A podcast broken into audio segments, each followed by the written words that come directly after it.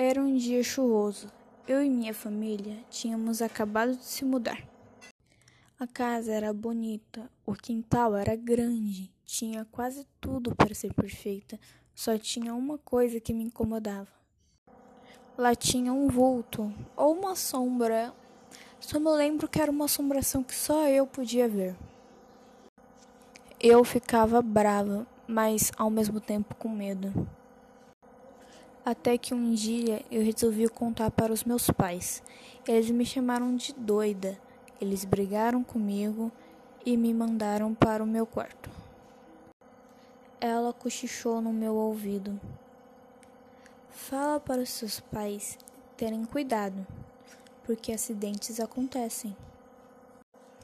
Quando eu virei para ver quem estava cochichando no meu ouvido, aquela assombração tinha sumido.